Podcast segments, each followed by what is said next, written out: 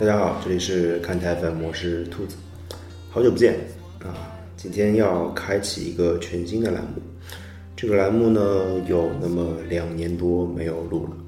呃，其实，在二零一五年的五月份吧，到二零一六年的四月份，将近一年的时间，看台 FM 曾经有一档栏目在蜻蜓 FM 独家播出。那期节目一周更新五次，几乎就是日更了。名字叫做《看台日报》，报纸的报啊，不是鲍老师的报。今天我决定把这个停更两年多的节目恢复更新。对，为什么呢？因为世界杯，因为世界杯要来了。呃，其实今天离世界杯也就开始也就不到二十天的时间了，所以决定做一个世界杯的专题，用日更的形式。这次应该不是一天一周五更了，应该是一周七更，对，就是每天都会更新。但是每期节目应该都不是很长啊，大家有兴趣的话可以到蜻蜓 FM 去找看台 FM 啊，看台 FM 里面有个子栏目叫做看台日报，那每期大概就十分钟聊一个很简单的话题，呃，就是有时候跟时事相关，有些跟时事也无关。最早的读体育其实就是在那里完成的啊，可能一期也就十分钟啊，甚至十分钟不到，就是二十分钟长一点这样子。呃，今年世界杯二零一八年在俄罗斯举行啊，俄罗斯第一次办世界杯。那么我们这个栏目呢，就从东道主俄罗斯开始。其实要说俄罗斯，其实它的这个国家的历史就没有那么悠久，对吧？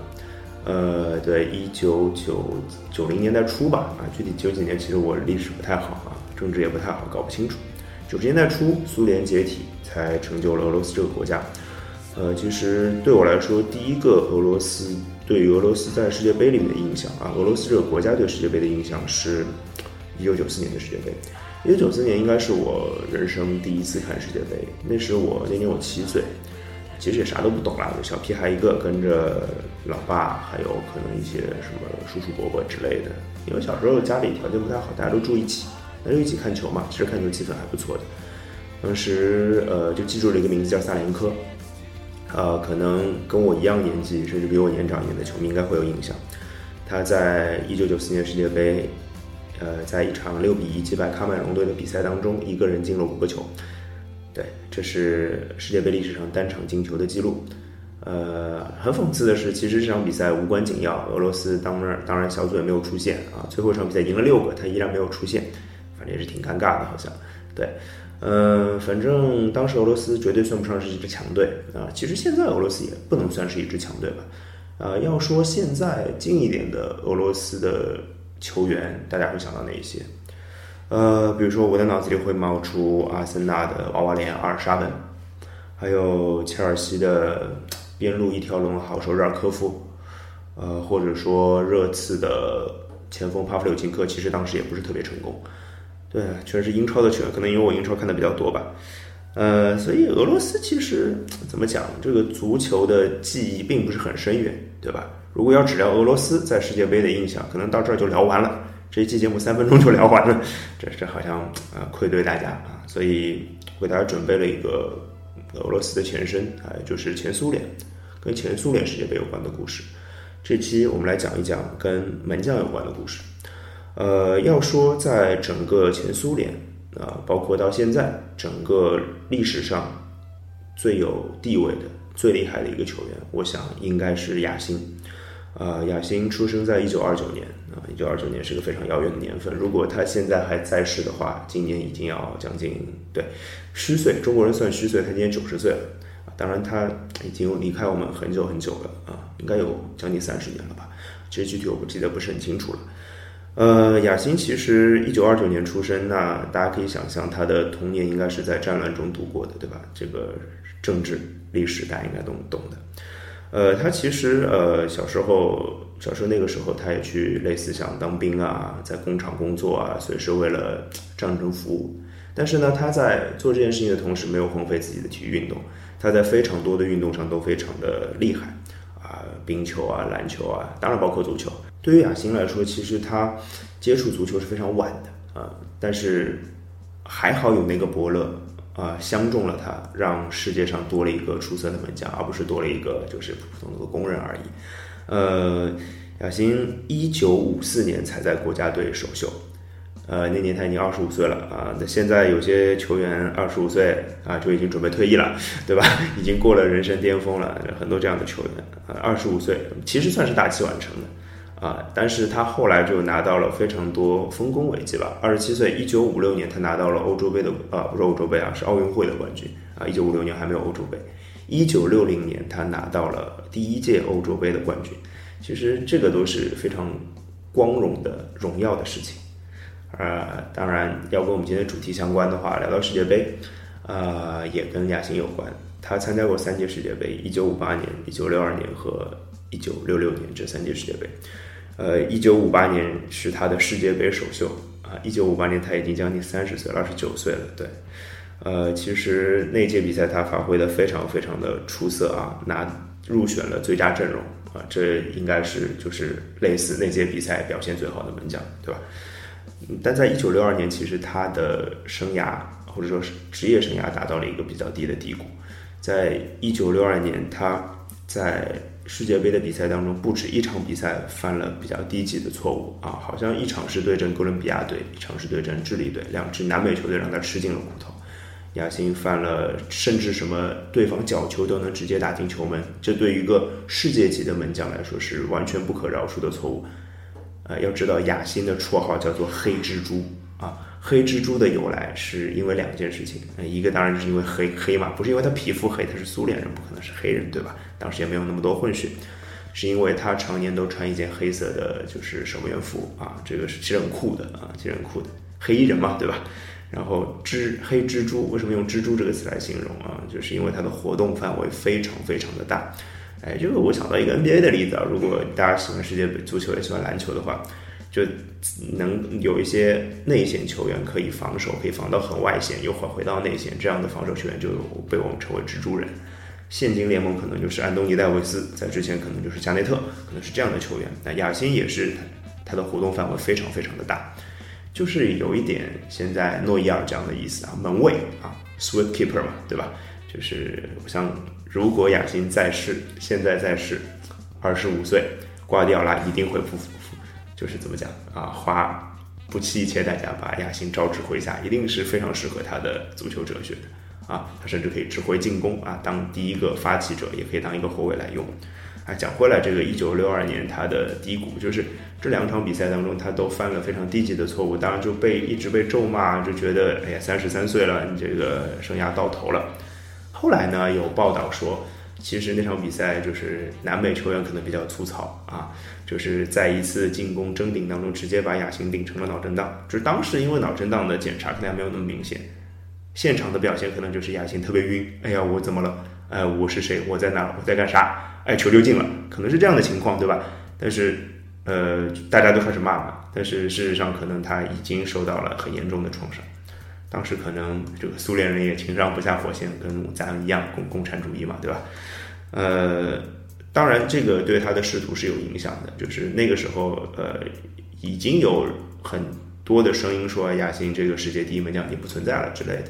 但是之后的四年啊，就是一九六六年，俄罗斯又呃不是俄罗斯了，这讲错了，全苏联男足又重回了又一个巅峰啊，即一九五八年。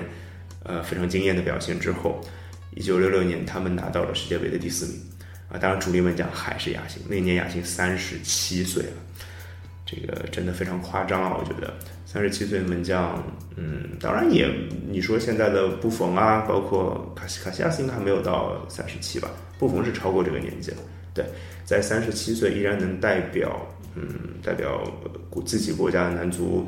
啊，守门，然后带领球队拿到历史最佳的战绩，我想这是一件非常容不容易的事情，对吧？而且那一年他们在四分之一决赛当中击败了，呃，夺冠呼声非常非常高的匈牙利啊，匈牙利那个时候是非常非常强的足球强国。嗯，怎么讲呢？就是一九六六年应该算是亚新的职业生涯的最后的辉煌。呃，俱乐部层面就不提了，他其实一生也只有只效力过莫斯科迪纳摩这一支球队。嗯，所以亚辛应该是算是俄罗俄罗斯包括前苏联的整个历史上最重要的一个门将。对，第二个要说的门将啊，刚刚说到了莫斯科迪纳摩啊，这莫斯科球队非常多啊。接下来说的这个球员呢，他一生绝大部分时间都效力于莫斯科斯巴达。对他叫达萨耶夫，达萨耶夫，呃，这是一个我跟我爸爸小时候看球的时候常常会他跟我提的一个名字啊。这我是就是小纯粹的儿时记忆啊。本来可能介绍一个雅辛的故事，可能这期就结束了，其实时间也够了。但是我觉得有必要介绍一下达萨耶夫。他跟他的前辈雅辛有非常非常多相似的地方。他出生于一九五七年，也就相当于呃雅辛刚刚在呃变成世界最佳门将、最好的门将之一的时候，达萨耶夫刚刚出生。呃，他同样也也是年纪不算啊，就是他可能成名要比雅辛早一点，因为他没有经历前面那个动乱时代嘛，对吧？他二十五岁，一九八二年开始代表。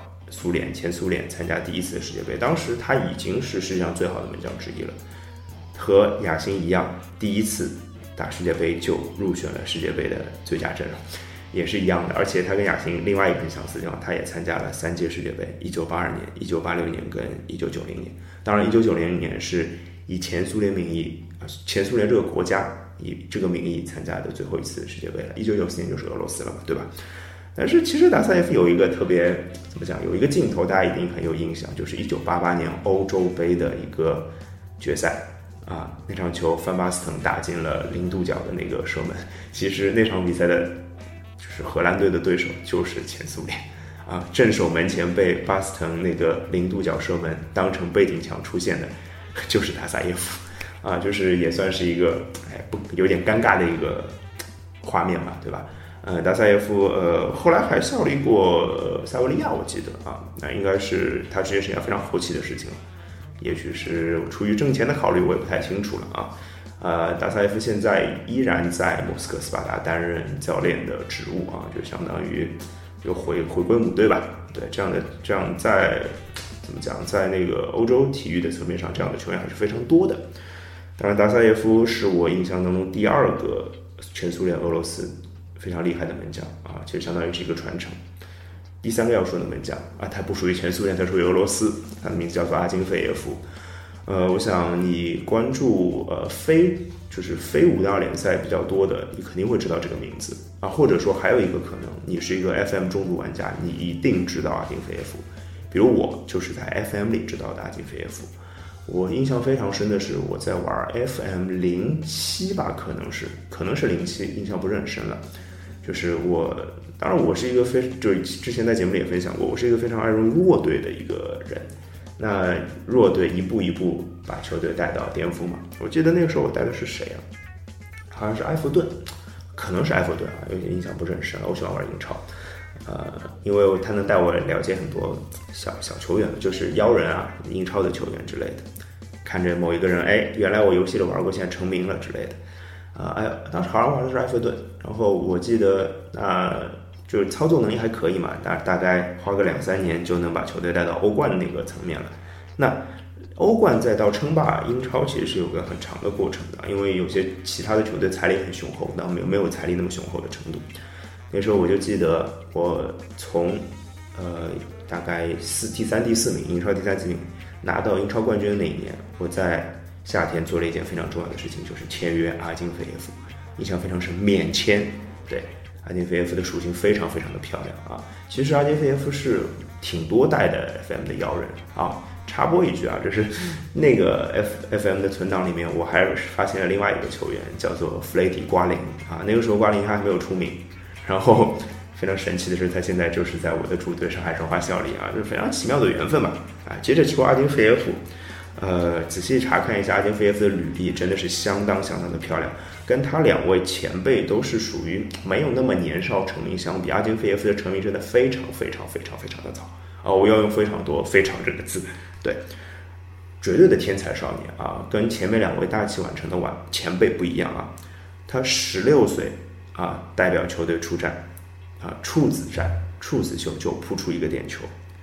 十七岁就代表球队首发了几乎所有的联赛，二十岁当选俄罗斯足球先生，二十一岁开始担任球队队长，二十二十岁还是二十岁，我其实不太记得了。